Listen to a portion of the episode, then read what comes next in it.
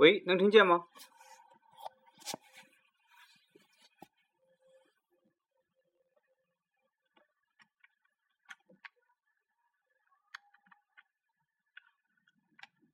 喂，能听见吗？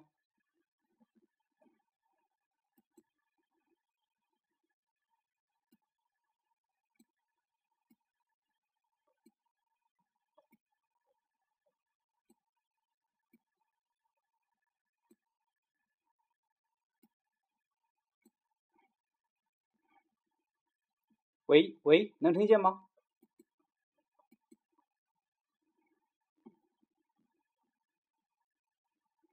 好，我们现在开始《千字文》呢。我们今天呃进入第八讲，《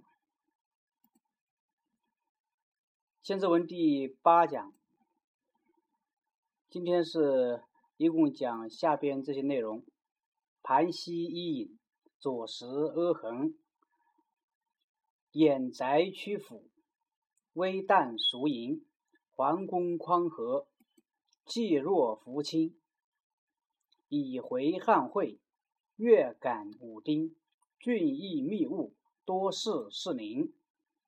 晋楚更霸，赵魏困衡，假途灭国，见势会盟，何尊约法，韩必繁行，其简颇木，用军最精。宣威沙漠，持玉丹青。今天讲的应该是比较少的，就这么几句，但里边含有的信息量那是相当大。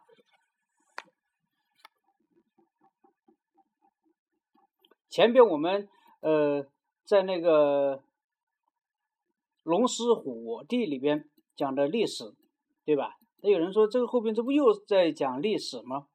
其实讲历史跟讲历史不一样，前面龙狮火帝鸟官人皇啊，这个历史或者说这里讲历史讲的是帝王，讲的是帝王。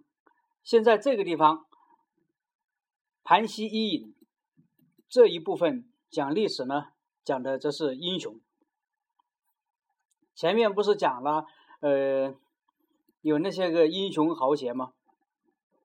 现在在这里依然是乘着上文在讲这些英雄的功业，因为有一个良好的、宽松的政治环境，就能发挥每一个人的个人才干，就能造就英雄。所以讲帝王跟讲英雄豪杰。还不是一回事儿。那么讲英雄豪杰呢，又从夏商周的时候开始讲起。盘膝伊尹，左石阿衡。盘膝是谁？这咱们千万不要以为盘膝是一个地名，然后是盘膝的伊尹啊，不是这样的。盘膝的确是一个地名，但它是用地名来指代一个人，就像我们后来在三国里边讲刘豫州，用豫州。来指代刘备一样，盘溪是用来指代姜子牙的。盘溪就在今天陕西省宝鸡县东南，这里呢是姜太公钓鱼的地方。姜子牙曾经在这里钓鱼，而且传说他是用直钩钓鱼，而且没有钓饵，就是说说白了吧，就是拿一根大头针。然后用一根线一穿，在这里钓鱼，这哪钓得上鱼啊，对吧？所以就很多人就笑话他。姜子牙就说：“愿者上钩吧。”等他愿上钩的，自然会上钩；不愿上钩的，你就拿那个钩，他人家也不上钩。其实这是一个很大的隐喻。姜子牙并不是在这里钓鱼，他是在这里，呃。这就叫山谷有贤兮，欲求圣主啊！他也是在这里，呃，能够寻找、能够认识他的人，能够认识他的民主，结果就被周文王认出来了。周文王对他非常的好。后来姜子牙呢，就呃辅佐武王，辅佐武王伐纣，然后呃。辅佐周朝得了天下。所以姜子牙这种呃钓鱼垂钓也就成了一段佳话。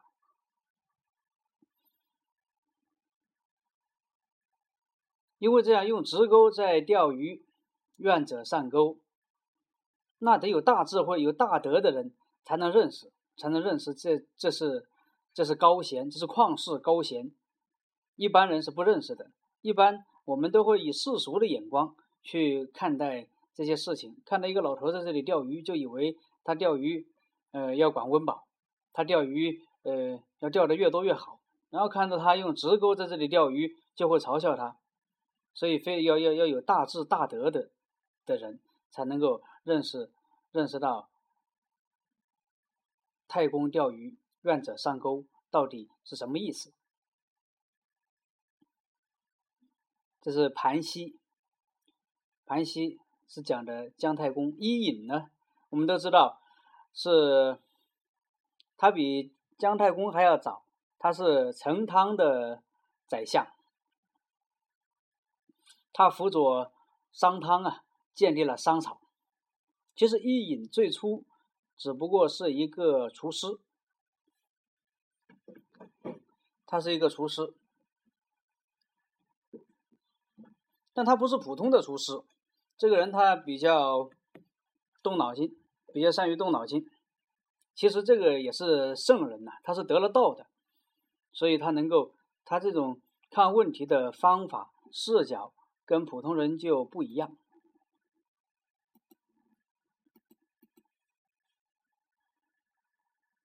所以他即使是在做厨师的时候，他就非常讲究要调和五味，要掌握火候。所以这两个概念都是他提出来的。五味要去调和它，火候要掌握，这火老了也不行，火候不到也不行。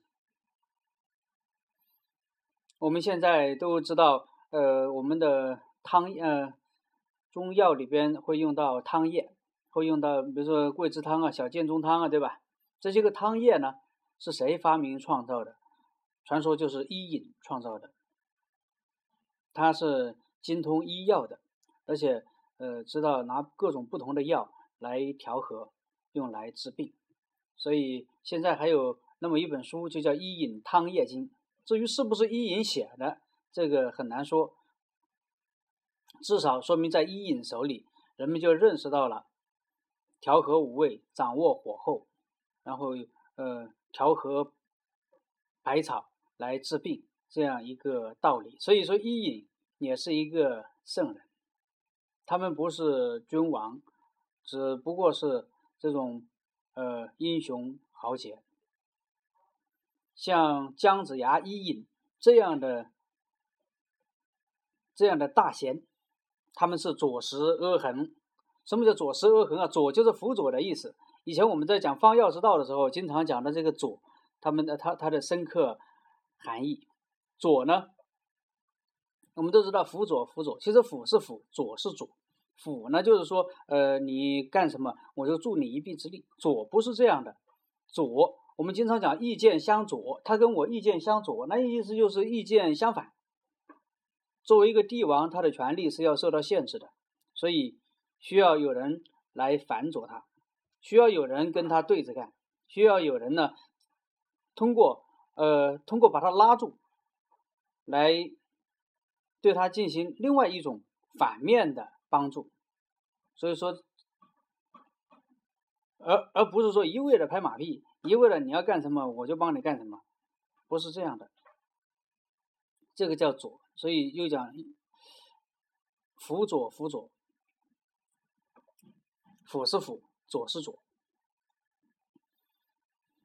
所以有人讲有王佐之才，这个人他能够辅佐帝王，尤其是说他能够左，他对帝王还有一定的约约束，有一定的制约，通过约束帝王，制呃制约君王，对他进行。一个帮助这样的人，那是大才。左石呢，就是说，他对这个时代形成一个反左，他并不跟这个时代随波逐流，因为这个任何一个时代呀，都是这样的，它都有世俗，有实俗。这个世俗、实俗呢，它可能就是说一步一步的走向不好的地方。即使是在发展时期，越发展，它腐败就会随着是发展而滋生啊，对吧？然后腐败多了，大家的受的限制就会多起来，然后不行了，甚至社会风气越来越差。那怎么办呢？大家都随波逐流。都觉得这个世道就是这样的，就就应该这样，那就要出来这种能够力挽狂澜的人。这个人就叫左石阿衡，他能够对这个时代形成一个反左。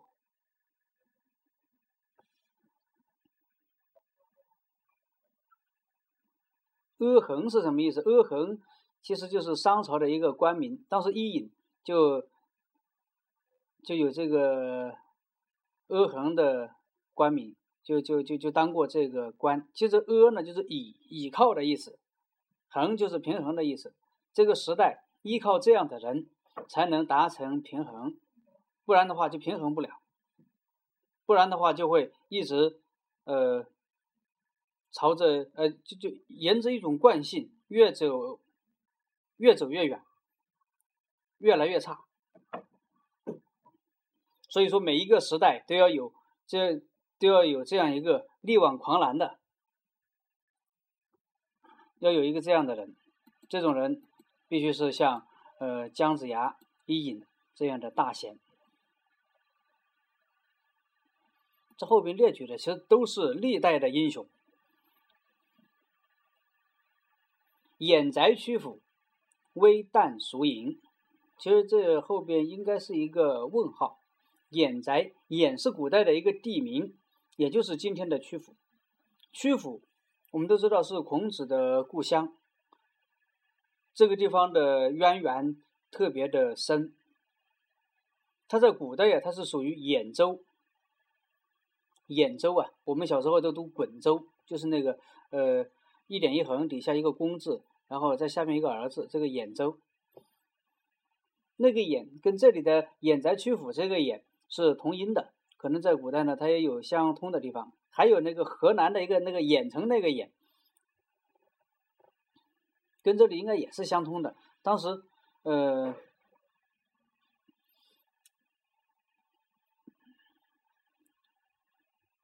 也就是指那一块地方。这个只不过是这个字有很多种写法。兖城就是今天的曲阜，它最初呢是商朝的都城。商朝，有人说商朝的不，这都城不是在在殷嘛，在在在那个殷墟那里嘛。其实商朝的都城是，他商朝经常迁都，都迁了很多次都，一会儿迁到这儿，一会儿迁到那儿。他为什么要经常迁都呢？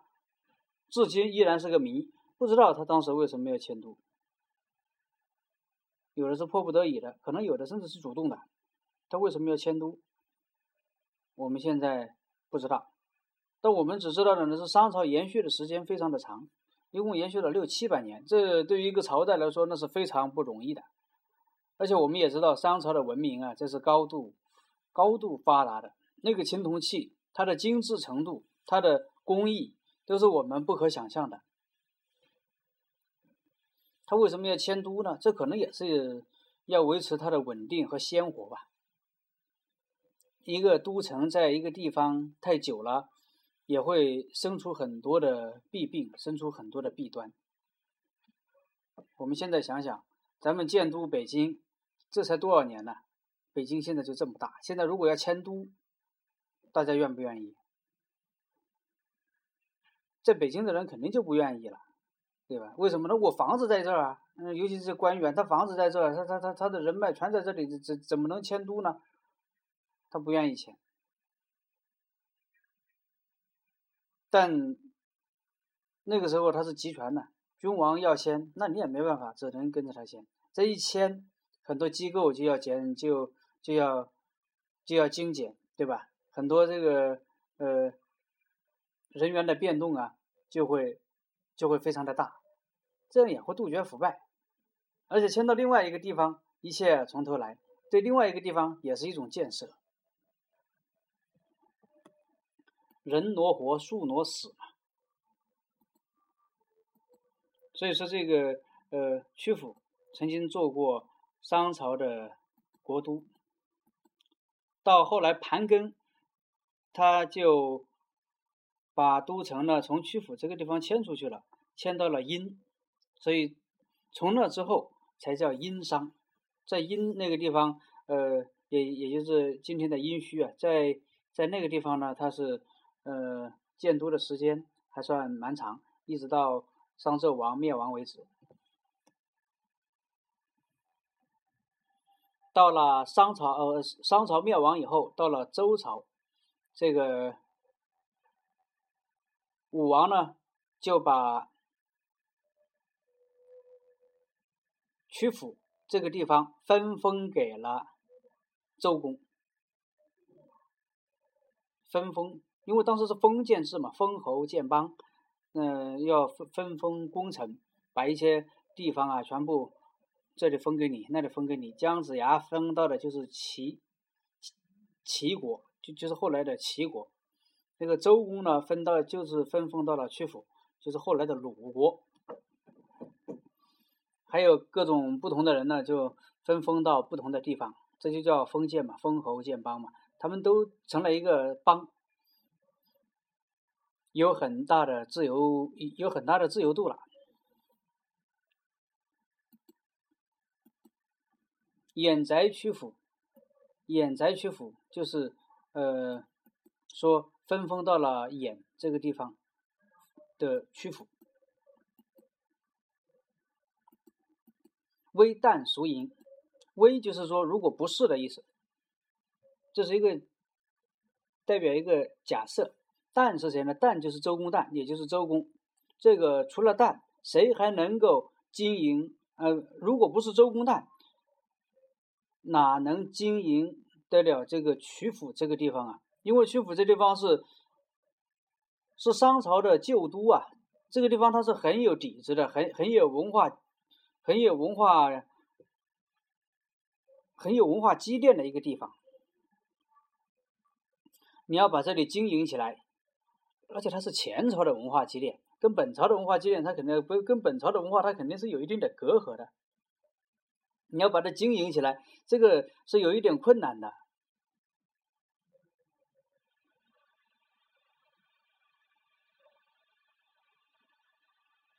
但是周公旦把这个地方经营起来了，而且把鲁国这个地方，呃，的文化啦。各种东西啊，都保存的特别好，都建设的特别好，以至于后来孔子生在这里。孔子为什么不生在别的地方，非得生在曲阜呢？这跟周公有很大的关系。所以孔子后来经常说他梦见，他又梦见周公了。这足见周公这个人对他的影响非常的深。也恰恰是因为周公，他就分封在曲阜。所以，包括孔子，孔子的降生都跟周公有很大的关系。这一个人的能量能够持续这么长时间呢，这非常不容易。几百年以后，影响到几百年以后，能够让让让圣人降生在这，在这个地方，这是非常不容易的。所以叫掩宅屈阜，微旦孰盈。桓公宽和，济弱扶贫。刚才我们讲了，他们那个周朝不是封侯建邦嘛，把全国分封成很多的呃地方了，各个地方就有诸侯国，各路诸侯就在那里。一直到东呃到了东周的时候呢，王室就衰微了，就是说周周朝这种中中央。的实力就弱了，而分分封在各地的这些诸侯的力量越来越强。当然，分封的这些国家就有大国有小国了。你有的人他也就是一个城，一个城就是一国；有的地方呢就是很大一片地，齐国、鲁国啊，这个都是相对比较大的。所以国就有大小，而且有强弱。这大国和小国、强国、弱国之间呢，就会有一些个兼并，有一些斗争。这个就形成了呃，这个春秋战国时候的这样一个局面。在这种局面下，就会有人，就会有人出来，呃，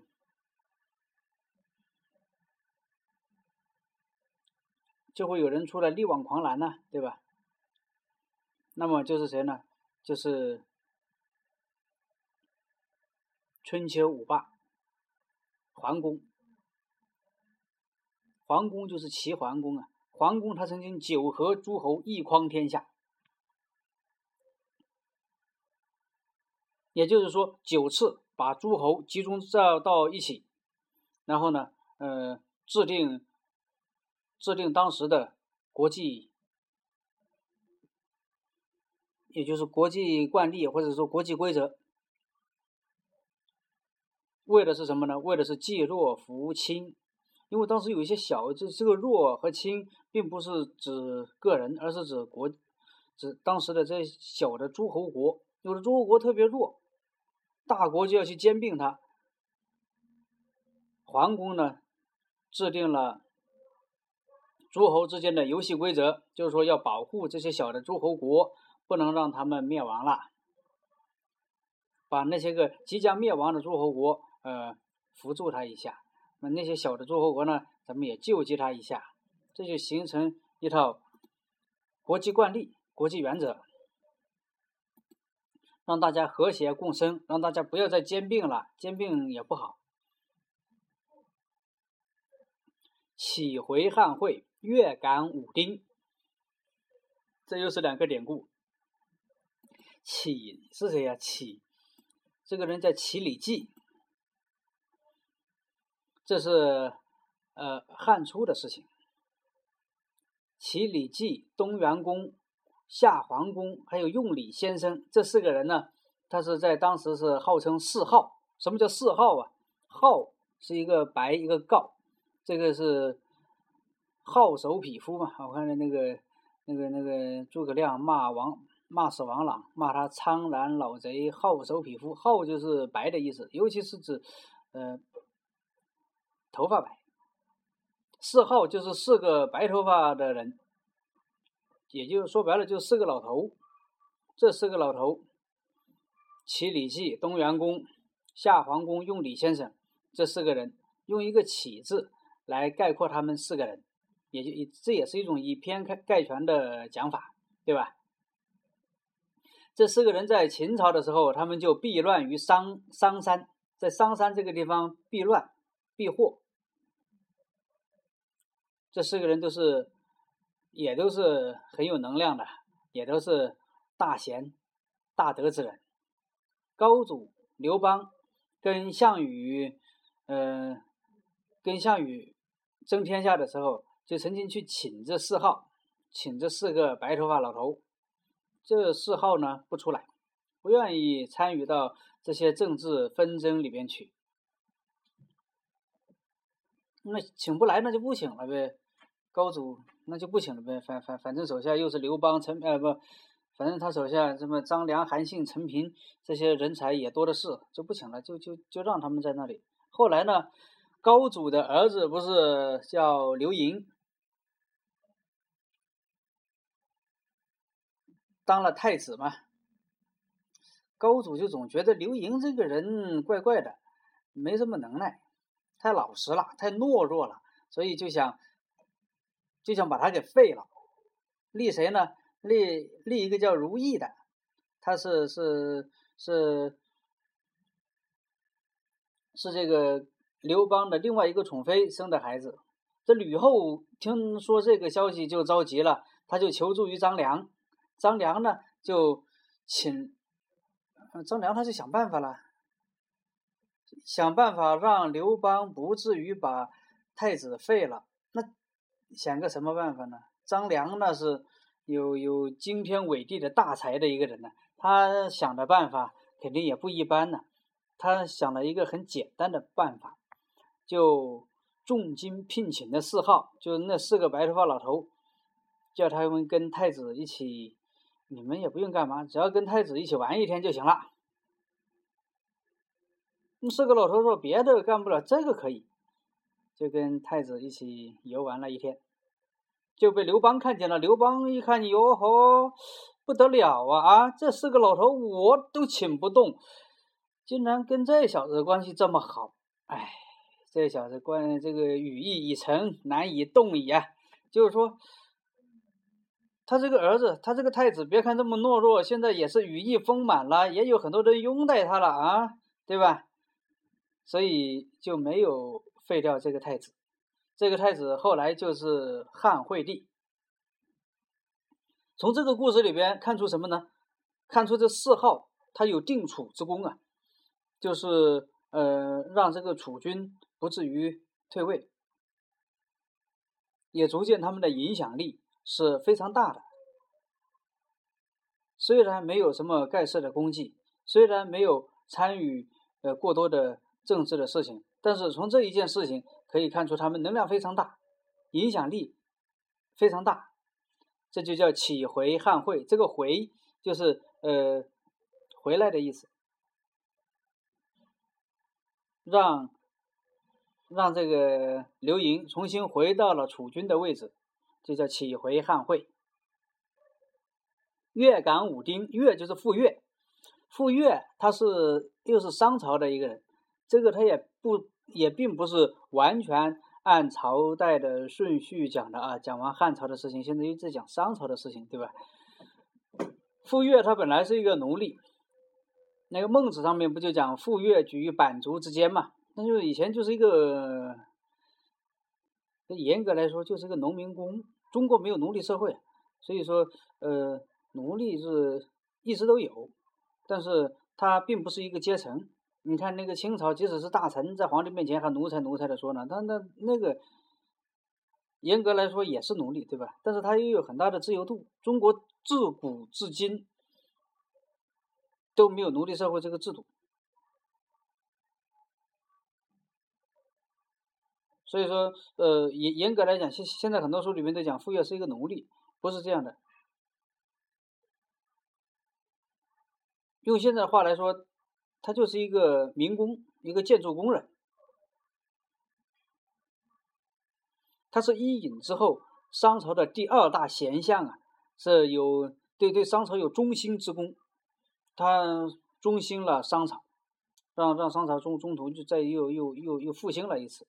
商朝的呃君王武丁晚上做梦，梦见上帝所以要赐给他一个非常好的呃辅佐他的人。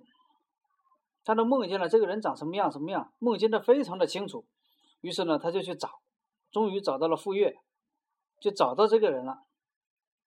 后来一用，果果然效果非常好。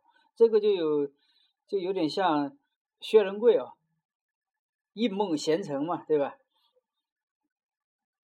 当然这是一个传说，也有可能是呃武丁早就认识这个人，或者说早就通过某种途径看中了这个人。后来故意托天命，呃，把他请来，或许是别的什么原因，也或许是，呃，傅说这个人他能量大，能够能够感动武丁，能够呃跟武丁在梦中相感，所以越感武丁，还是后边一重意思，说这个只要你是英雄豪杰，那么你的能量可以感动君王，不能在白天感动君王，也能在睡梦中感动君王。现在很多人想通过拍马屁感动君王，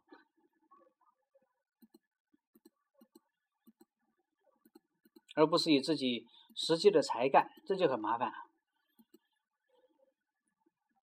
这就叫呃起回汉会，越感武丁，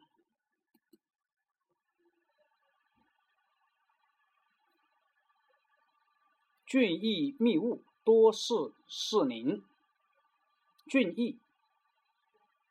古人讲啊，千人之音曰俊，百人之音曰逸。就是说，你是一这一千个人里边的佼佼者，那么你就叫俊；如果你是这一百个人里边的佼佼者，那么你就叫异。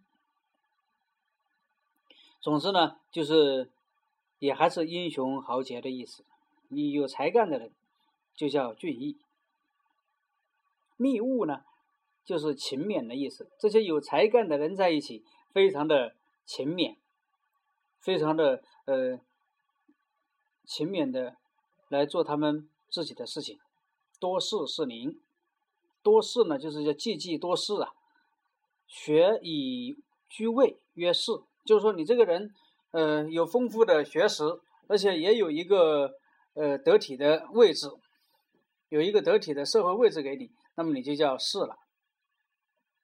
后来这个士的含义啊，士在中国自古至今都是一个特殊的阶层。这这群人呢，他有知识，有水平。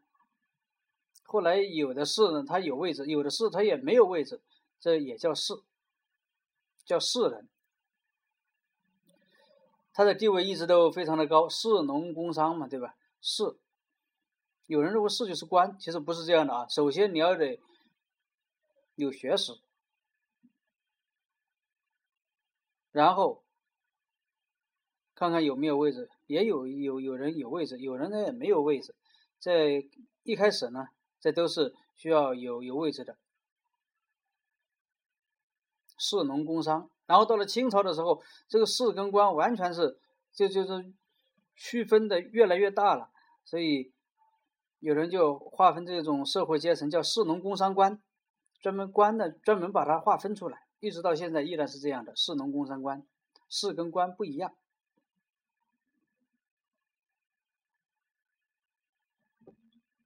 济济多士，就说这个地方人才济济，有非常多有学问的人，而且是人尽其才，才尽其用，大家都有自己的位置，这样的话就天下安宁了。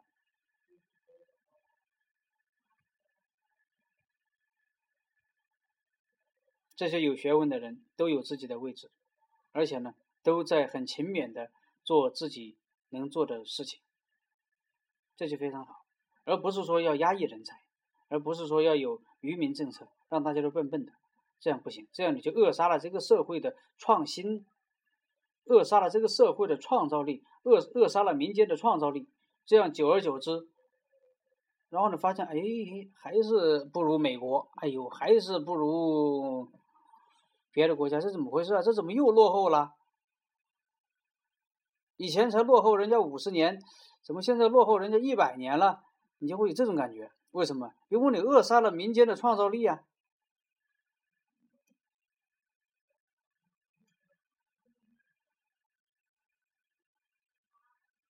而且这个人才，人才不得其位，肯定就就会对这个社会的安定造成影响。前段时间，两三年前吧。有人说地沟油，就是说有的专家说地沟油是不可能有的。以我们现在的技术，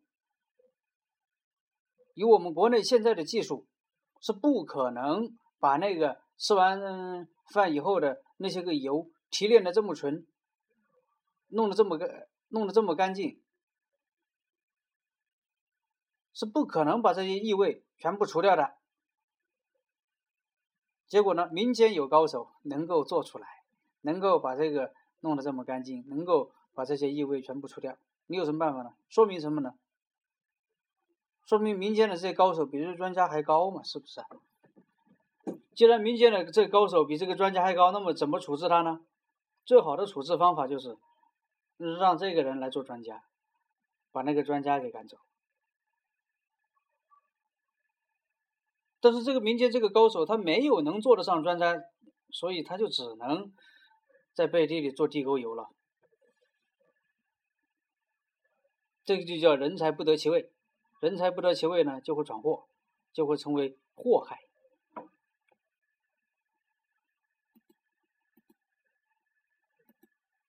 这种祸害一多，国家就不安宁了嘛，这就谈不上多事是宁嘛。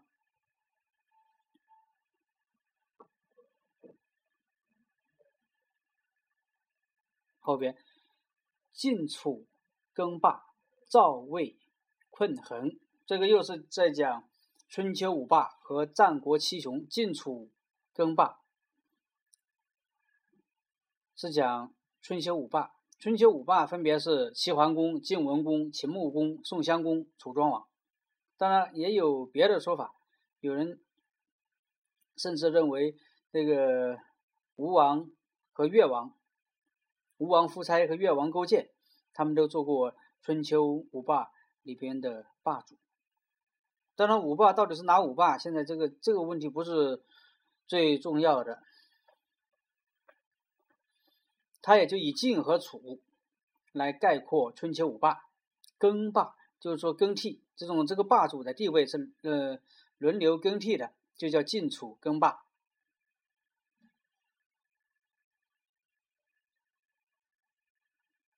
而且从这里边我们也可以看出，先都是齐桓公、晋文公、秦穆公、宋襄公啊，对吧？后边来个楚庄王，这王就比公要大了，这也可见越到后边呢。这个周王室就越来越衰微，后面这些个诸侯都不再叫什么公了，都叫王了，都成王了。这个就越来越跟周周王分庭抗礼了，他们也当王了，对吧？也就是这个周王室也就日渐衰微。战国七雄呢，是秦，然后是韩赵魏楚燕齐，对吧？这是七国，其中齐齐国。是在西边，其他的这六国是在东边，而且秦国呢一直它都非常的，一直就强，就要就要强一些，武力也要强一些，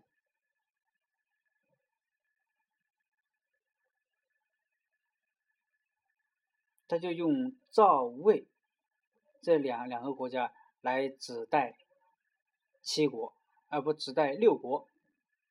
而就秦跟其他的六国在一开始就形成了一个对立关系，所以后来出现了苏苏苏秦和张仪。苏秦和张仪，我们都知道合纵连横。合纵连横说白了是什么意思呢？赵魏困衡，这就是呃对合纵连横进行了一个非常高度。的概括，这个要解释你才知道赵魏困衡是什么意思。苏秦当时呢，我们也知道他也就是一个一个很落魄的人，用现在的话来讲，那就不是高富帅了，是一个一个到处专营的人。他遂六国，遂六国诸侯合纵以拒秦，这什么意思呢？他到处跑啊，六国都跑遍了，韩赵魏楚燕齐都跑遍了，劝大家一定要联合起来抵抗秦国，因为秦国它非常强啊，它最最最终是会威胁我们的，是会对我们造成威胁的，所以我们要联合起来，联合起来，你才能对付得了秦国，才能维持现在这样一个局面。这是苏秦的主张。他的主张呢，也就呃得到了大家的认可，大家也就对他呢就就很相信，很信服。所以说，苏秦配六国相印呢，这六个国家的宰相他都兼任了，那相当厉害呀！大家对他都是非常的信任。就说，既然咱们要联合起来，要联合起来对抗秦国，那么。总要有个牵头的人呢，那你就来牵头呗，那你就掌握一部分权利呗，对吧？所以苏秦能够做到这个份上，也相当不错了，可以说是一个英雄了。但这样一来，秦国他就不干了，因为其他的六国联合起来。都针对秦国这一个国家，哪怕秦再厉害、再强大，他也抵，他也抵挡不了啊！这怎么办呢？所以又出来了一个人，叫张仪。这个张仪他又去口说六国，又到六国去忽悠。他主张连横。什么叫连横呢？连横是这样的啊，他就他就是讲这六国能联合起来吗？联合不起来，这个六六国不可能一条心。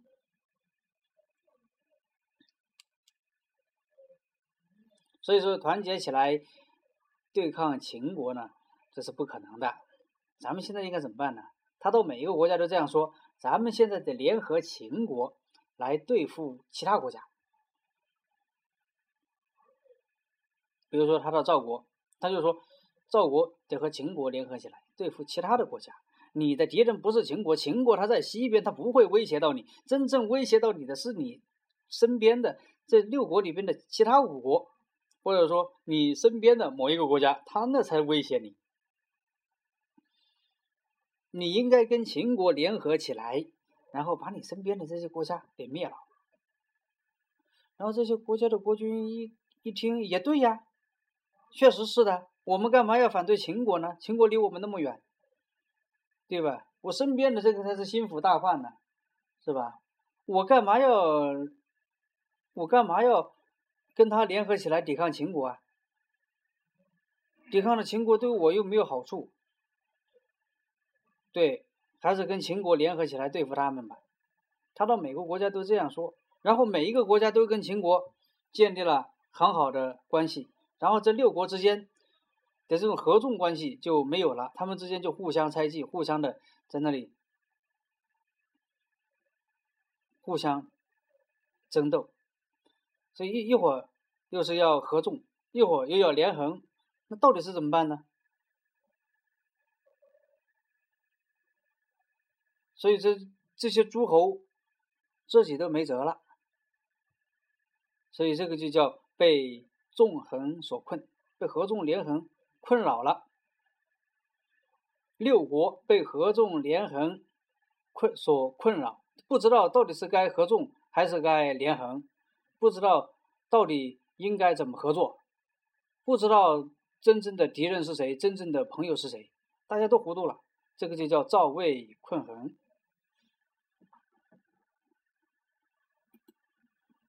假途灭国，建土会盟。这个又是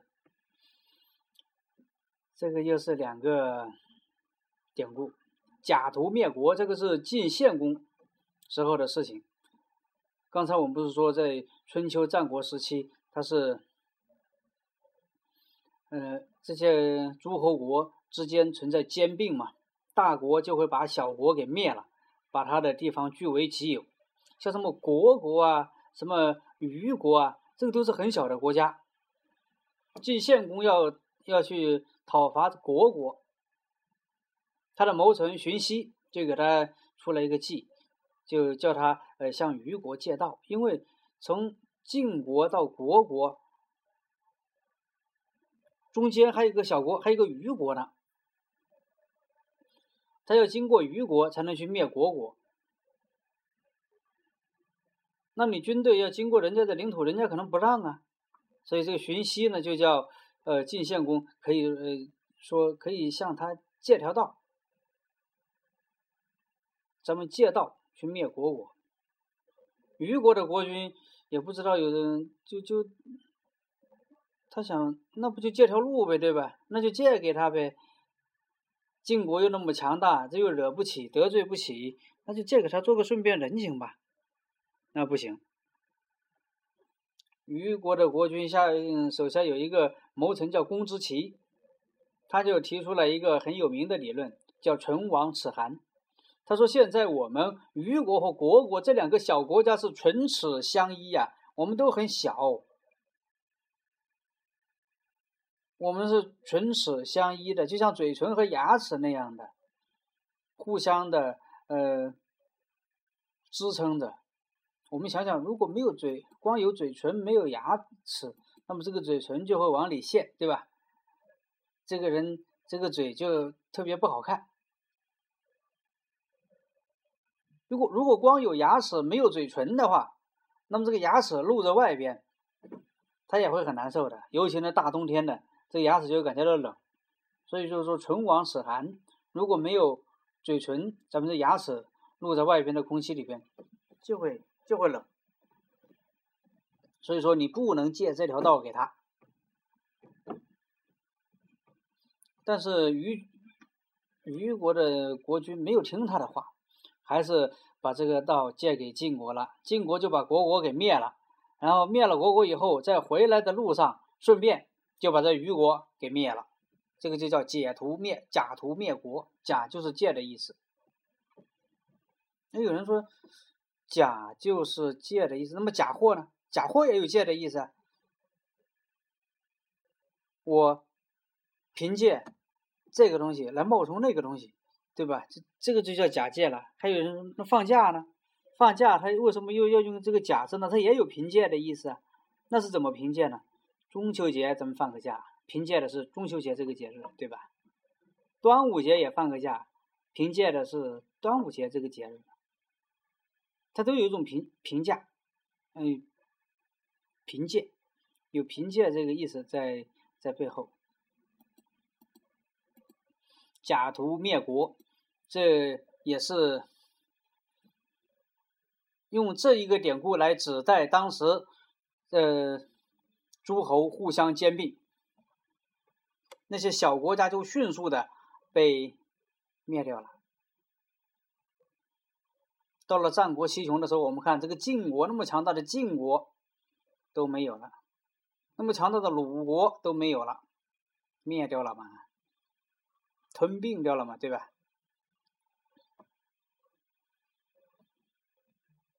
建土会盟，建土也是个地方，在今天河南开封那地方，一直到现在还有个建土台。也就是当时晋文公在这里会盟诸侯的地方。什么叫会盟啊？会盟其实就是召开各国首脑峰会，来制定国际盟约，这个就叫会盟。本来会盟这种事情要要要召集天下诸侯到一起来开会，本来只有天子能够做这种事情。现在诸侯他只要有一他实力达到一定的时候，他也可以。做这个事情，召集诸侯来开会，来制定国际盟约，制定大家的游戏规则。这需要很大的实力。一般来说，谁召开这个诸侯会盟，谁就称霸了。因为这个会盟是你召开的，那么你的话语权就比较多了。或者说，大家来了就都得听你的了。那不来呢？不来的话，你你敢不去吗？你不敢不来呀？大家都得来。来了又得听你的，那你不就称霸了吗？对吧？你要是没称霸，你在家里说要召开一个诸侯会盟，谁来呀？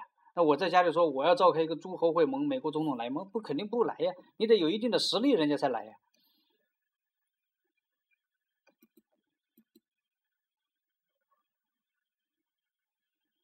这个叫建土会盟。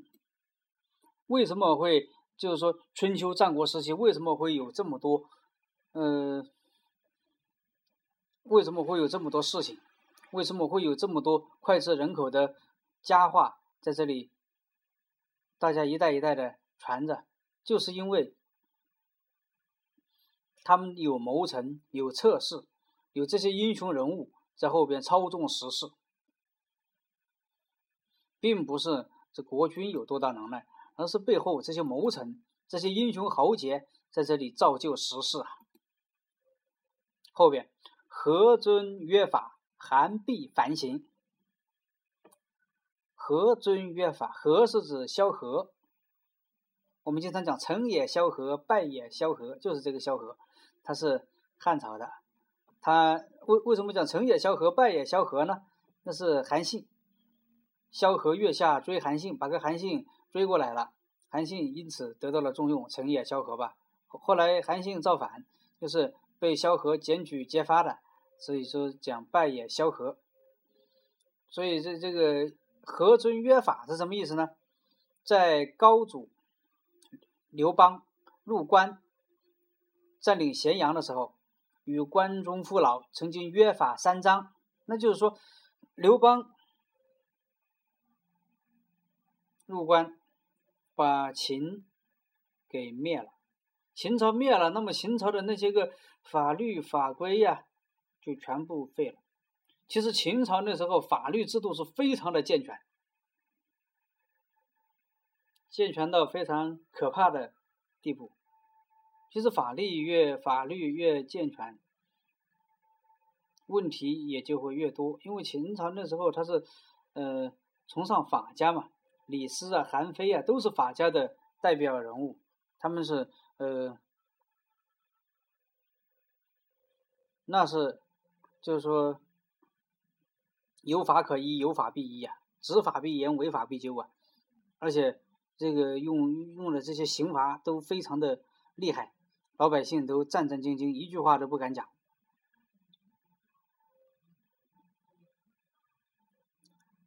刘邦把秦朝灭了以后，那就把秦朝所有的法律，哪怕你再完善、再健全，全部给废了。但一个社会也不能一点法律都没有啊！刘邦就约法三章，就搞了一个很简单的法律，就叫“杀人者死，伤人即到抵罪”。就是说，只要你杀了人，那么就就得抵命啊，对吧？故意杀人就是判死刑，判死罪。如果伤了人呢？如果偷东西呢？那么也就呃相应的有有有一定的罪。那意思就教大家不要杀人，不要伤人，不要偷东西，不要不要偷啊抢，对吧？这样就可以了。这有这三条就足以维护社会治安了。这个就是刘邦的智慧之处，没有必要那么多复杂的法律，只要能够管住这几个，可以了。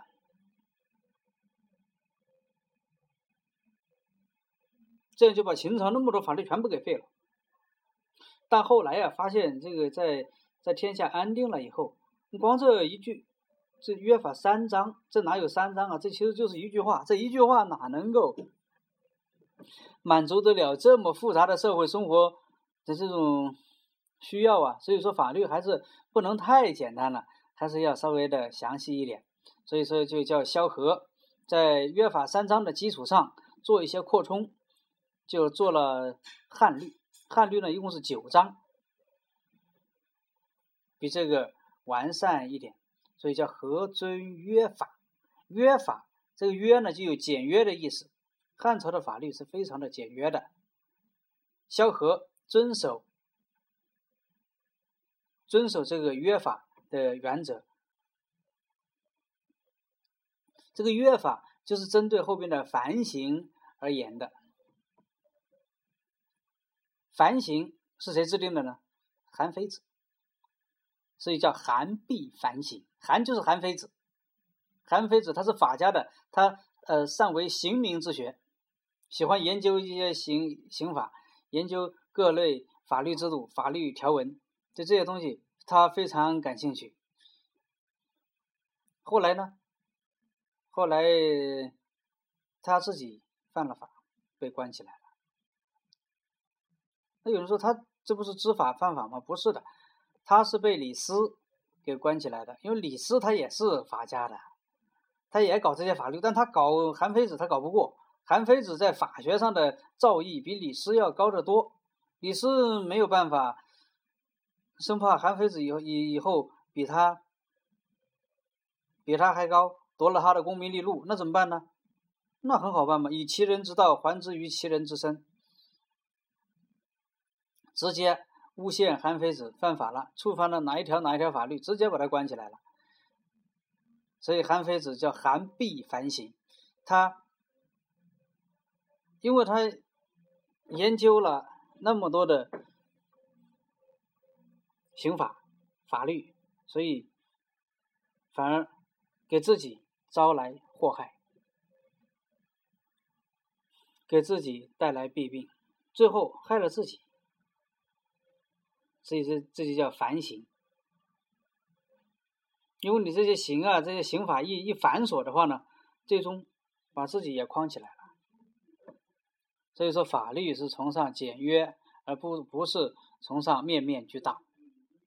这也是中国法律一直以来的一个基本原则。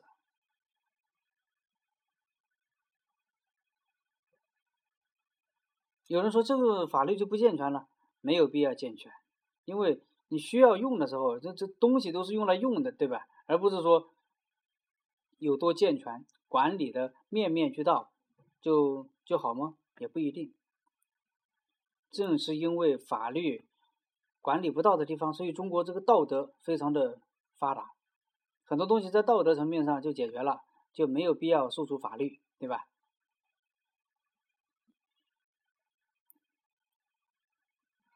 你像现在法律是很健全，但很多人也不按这个办，有法不依，这有什么用呢？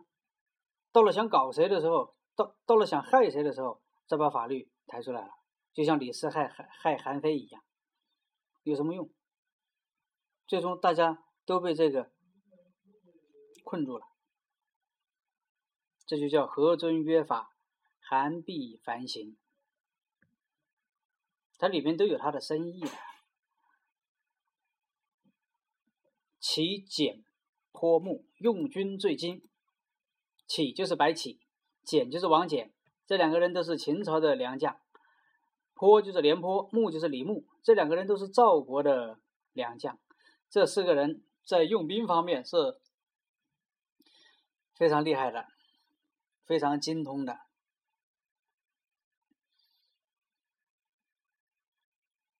用，而且是叫用军，军跟兵还是有一定的差异。军就是大军呢，在过去一万二千五百人以上的军队才叫军，其他的呢，那个是叫旅啊，叫叫其他的。军就是大军，他们善于指挥千军万马，在这方面最为精通。宣威沙漠，驰誉丹青。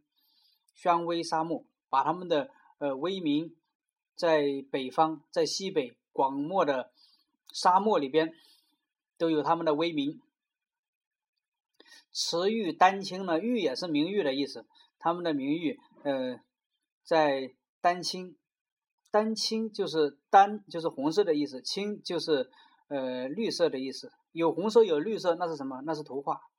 他们的事迹啊，都被画到图画上。他们的名声随着这些图画，随着这些画像。而传播，这都是讲讲这些英雄，从文讲到武啊，对吧？从政治讲到军事。